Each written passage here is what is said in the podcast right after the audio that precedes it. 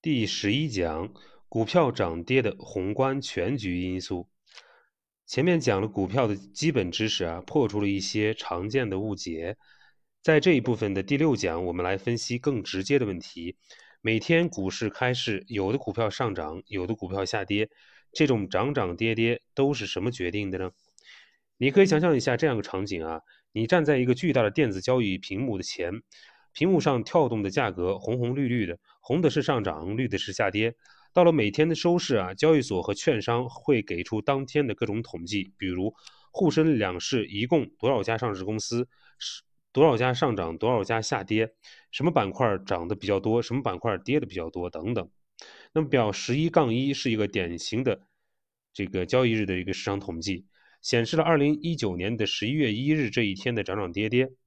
这一天，沪深指数有三千六百七十二家上市公司，上市公司两千七百九十家是上涨的，七百三十七家下跌的，其中十九家是涨停个股，涨幅在百分之五以上的个股有六十只，有四十只股票是跌停的，跌幅在百分之五以上的个股有一百九十五只，领涨个股包括钢研纳克、蓝宝德、康盛股份。等等，领涨行业包括医疗服务、食品加工、白色家电。你可以想象一下，对着这些涨涨跌跌，对着满屏幕的红红绿绿，你可能会头晕脑胀。这些涨涨跌跌都是什么因素决定的呢？有没有规律可循呢？答案是有的。我把驱动股价涨跌的因素啊分为三类，分别是宏观全局因素。中观板块因素，还有微观个股因素。我们今我们本讲啊，首先看这个宏观全局因素。那么宏观全局因素呢，不仅要看基本面，还要看情绪面。那么宏观全局因素是整个市场这个影响整个市场、影响所有股票的因素，比如宏观经济运行、国际关系变化、外围市场变化等。这些因素的共同特点是影响市市场上所有的股票。我们来看，我们来看一个例子啊，比如说，二零一九年的五月六日，星期一是 A 股市场上一个值得值得记住的日子。为什么呢？因为这一天啊，沪深两市跌停的个股有一千余只，只有百余只上涨。上证这个指数呢，跌幅达到了百分之五点六，创下了三年以来单日最大的跌幅。这一天发生发生了什么呢？原来是中美贸易摩擦再度升级，具体表现是美国总统特朗普又发 Twitter 了，表示对中美经贸磋商进度很不满，提出要对中国要对来自中国的商品啊增加关税。具体计划是在几天后的周五，也就是五月十日，对两千多亿美元从中国进口的商品加税，税率从百分之十提高的百提高到了百分之二十五。另外，还要对额外的三千二百五十亿美元的商品也加征关税。美国总统发一个 Twitter，为什么会有这么大的影响？因为中美关系是当今最重要的大国关系。中美谈判的进展不仅影响两国贸易，还影响中国经济政策的制定，影响所有公司的经营业绩和现金流。这个时候，特朗普说谈判不理想，市场当然觉得很严重，于是有了刚才所说的千股跌停。类似于这样的宏观全局因素啊，还很多，比如说关于宏观经济的冷暖、货币政策的紧松松紧，以及资本市场改革的方面的因素，都会影响所有的股票。关于宏观全局因素，你肯定听的呃很多次，但是很多人还是会觉得很很陌生，觉得陌生的原因是抓不住重点的。概括起来，关于宏观全局因素啊，主要有三个要点。第一个呢，就是宏观全局因素很重要。你所知道的是金融市场的大幅大涨大跌、千股跌停等等，背后都是宏观全局因素。比如，二零零八年的美国次贷危机背后是金融市场的流动性枯竭；二零一八年的欧洲主权债务危机背后是欧洲经济的长期停滞。毫不夸张地说，每一次金融危机背后都是宏观全局因素主导，中观宏观板块和微观因素是不会导致金融危机的。第二。宏观全局因素不限于经济因素，还包括其他因素，比如地缘政治、军事冲突、自然灾害、大型的公共卫生事件等等。这些事情影响经济的整体运行，影响所有的公司，所以也都是宏观全局因素。比如，二零一九年十二月爆发的新冠疫情，对股市也是有很大的影响的。A 股先后经历了千股跌停和大幅反弹。第三，宏观全局因素从两个方面影响股票市场，一个是基本面，一个是情绪面，这两个方面都很重要。基本面比较直观，就是影响企业的经营业绩。比如，宏观经济下行的时候，企业利润增速下降，大盘自然也会下行。再比如，货币政策大放水的时候，很多企业都拿到了资金，扩大生产，增加利润，这时候大盘大概率是上涨的，这也是基本面因素。那么情绪面因素也很重要，不注意的话会损失惨重。什么叫做情绪呢？就是大家觉得好或者觉得不好，但是也说不清到底是好还是不好，也说不清到底有多好或者好好多有好有多不好。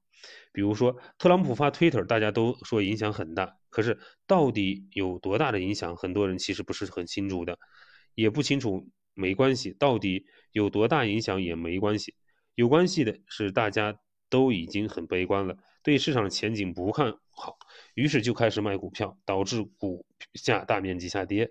前面提到的千股跌停，就是很大情绪面的因素。情绪面的因素啊，是把双刃剑。如果你看不清，受到情绪影响，可能会遭受到损失；但是如果你看得清，反而有操作的机会。比如说，如果你事先知道中美摩擦就是个打打谈谈的局面，最后谁也不能把谁怎么样，你就会明白，过度悲观的情绪终将会散去，就会逢低买入。比如。千股跌停的时候，如果你买入，到了年底，悲观情绪慢慢消散，就有很高的回报。沪深三百指数从两千三百六十点左右涨到四千点左右，涨幅百分之十四。创业板指数涨幅更大，达到了二十百分之二十左右。当然，前提是你得看得准，而且提醒你，抄底的时候一定要注意，不要操之过急。抄底不当的话，风险很大。情绪面因素比较难把握，但是非常重要。我再举个例子，二零二零年的二月三日，也就是春节假期之后的第一个交易日，A 股再次上演千股跌停的好戏。那一天，A 股市场一共有三千七百六十五只股票，其中下跌的股票就有三千五百九十六只，占上市公司总数的百分之九十五点六。其中跌停股票三千二百一十二只，占总上市公司总数的百分之八十五点四。所以这次下跌的更准准确表述不是千股跌停，而是三千股跌停，甚至可以说普遍跌停。三千股跌停固然很精彩。啊，这个精彩是打引号的，但是更加精彩的是后面的超级大反转。第二天，A 股开始大幅反弹，而且从而且此后的两周里连续反弹，反弹的主力均不是大盘蓝筹股，而是受情绪影响较大的中小创，也就是中小板和创业板。短短一周，创业板不仅收复了失地，还创下了新高。新高之后继续高歌猛进，屡创新高。回头看啊，新年开始的三千股跌停和后面的超级大反转显然是矛盾的。有三，如果三千股大跌停是理智的，后面的超级大反转大反转就是不理智的。如果后面的超级反转是理智的，那么前面的三千股大跌停啊，大跌停啊就是不理智的，二者必居其一。综合来看，开始下跌的时候显然是受了情绪的影响，后来市场才意识到疫情终将会过去，疫情的影响啊。疫情的经济影响大概率是短期的，而且之后会出台扩张性的经济政策，有利于股票市场，于是市场就开始大幅反转。事后看啊，这三千只三千股跌停和后面的超级大反转，其实是一次财富的超级大转移。谁能预判这样的情绪、情绪性恐慌，然后预判后面的超级大反转，都会获利丰厚。当然，准确把握市场情绪很难，但是能够理解市场同时受基本面和情绪面的影响，能尽量少受情绪影响，比如不在三千股跌停的时候清仓，就可能少受很多的损失。说完了这个宏观全局的这个因素的三个要素啊，我再讲个小故事啊。通过这个小故事，我们进一步强调宏观全局因素的重要性。这个故事是我真实经历啊。我在准备这门课的时候啊，花了很长时间，光写第一篇草稿就花了近一年。课程推推出的时候啊，要起一个名字，一开始叫做宏观投资课，后来还叫做宏观投资决策课。最后才改成很普通的名字——徐远的投资课。总之，我一开始是想把“宏观”两个字加进去的，可是没有一堂课是专，没有一堂课是专门讲宏观的，都是讲投资的，投资理念、投资工具、投资实务。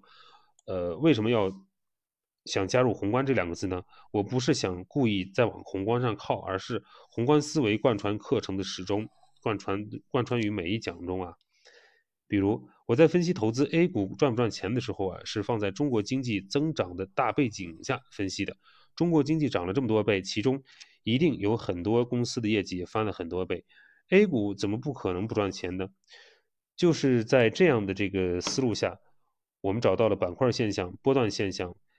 呃，如果没有宏观的大思路啊，连这个这样的大现象都会淹没在流行的这个误解当中啊。在下面几讲，我会讲什么样的股票涨，呃，涨很多。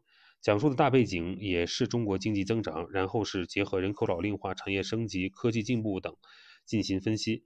啊，这世界上没有纯粹的微微观投资，任何的投资决策都是在宏观经济背景下、产业转移背景下进行的。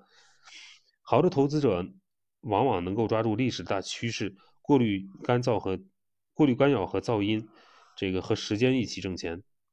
这样的例子还有很多，后面讲债券、黄金，我也都会在宏观经济变迁的大背景下讲。做好微观投资，也要把握宏观背景。那么本讲的重点，影响股价涨涨跌的因素，可能也可以概括为三类：一个是宏观全局因素，第二是中观板块因素，第三个呢就是微观个股因素。关于宏观全局因素，你需要记住四个点：第一，宏观全局因素是影响整个市场、影响所有股票的因素；第二，每次金融危机背后都是宏观因素的，这个都有有宏观因素、宏观全局因素。每次股票大值大起大落背后的都是宏观全局因素。第三，宏观全局因素不限于经济因素，还包括其他因素，比如地缘政治、军事冲突、自然灾害、大型的卫生、公共卫生事件等等。第四，宏观全局因素从两个方面影响股市：一是基本面，二是情绪面，这两方面都很重要。思考市场情绪的大幅波动会导致股价的大起大落，那么应该如何处理这样的大起大落？是泰然不动，还是逢低抄逢低抄底呢？还是采取其他策略呢？这个问题没有标准答案，你要寻找适合自己的答案。